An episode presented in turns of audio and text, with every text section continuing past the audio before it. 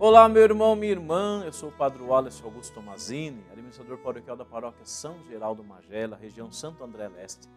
E é com grande alegria que iniciamos nosso programa Verbo, uma palavra de Deus da Diocese de Santo André.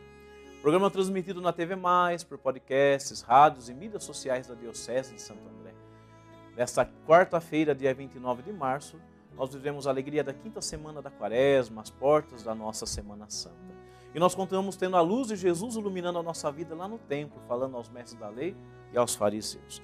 O nosso evangelho de hoje é o evangelho de João, capítulo 8, versículos de 31 a 42.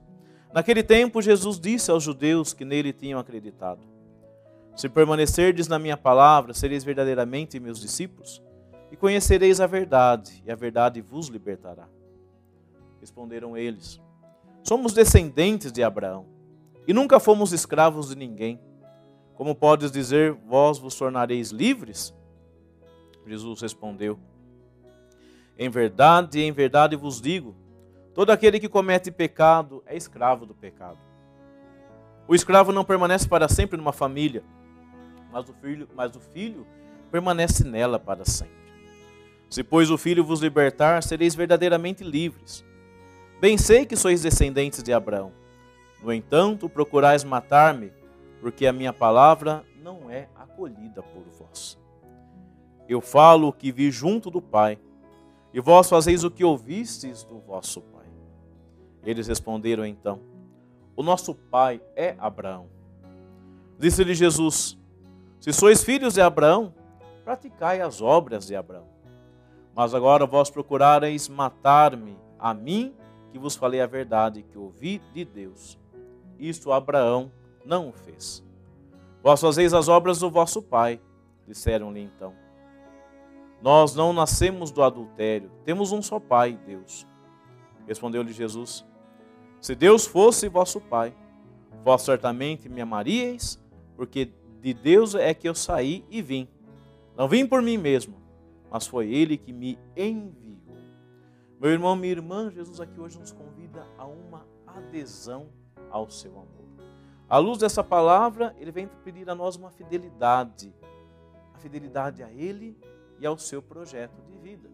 Um projeto que passa não somente pela palavra, mas pela prática, pelas obras de compaixão, pelas obras de misericórdia.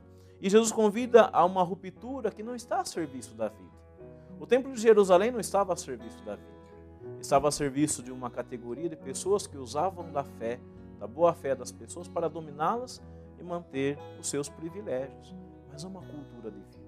Jesus está dentro do templo e dentro do templo ele leva a luz para iluminar a nossa vida, convidando a gente a acolher o seu projeto. E diante do momento que ele leva a luz, aqueles que se consideram filhos de Abraão não são de fato filhos de Abraão, porque como diz o próprio Senhor, Abraão acolheu Jesus, Abraão compreende Jesus como aquele da qual se realiza as promessas do Pai. E Abraão não, em momento algum, quis matar. E eles planejam a morte de Jesus. Mas a verdade de Jesus ninguém é capaz de eliminar. Porque aqui Jesus aponta a necessidade de libertação. Porque quem é a favor da morte é escravo do pecado. Só é livre quem é a favor da vida. E não qualquer vida, mas a vida plena e abundância que Jesus veio oferecer a cada um de nós. Então, Ser filho de Abraão, como os judeus aqui se classificaram, e nós também somos descendentes de Abraão, é fazer o quê? É se comprometer com a justiça e a edificação no reino de Deus. É acolher o projeto de Jesus. Então vamos acolher essa graça na nossa vida. Não vamos ficar indiferentes às situações de morte, mas vamos ser firmes, igual nessa campanha da fraternidade. Promover a vida. Quem está com fome está sem a sua dignidade e perde a vida. Então vamos promover a vida, assumindo o Evangelho de Jesus, a sua proposta de vida, não uma cultura de morte, mas uma cultura de vida, e acolhermos isso com fidelidade e uma entrega total. Pedimos, Jesus, a tua generosidade, a tua coragem, a tua força, para também fazermos da nossa vida uma doação em prol do reino de Deus. Que sejamos fiéis ao teu amor e traduzamos, vamos traduzir toda a nossa fidelidade em obras de misericórdia, sendo na mão de nossos irmãos. Ajude-nos, Senhor, com a vossa santa proteção e a vossa bênção. Desça permaneça sobre cada um de vós. As bênçãos do Deus rico em bondade e misericórdia, o Deus Pai, Filho e Espírito Santo. Amém.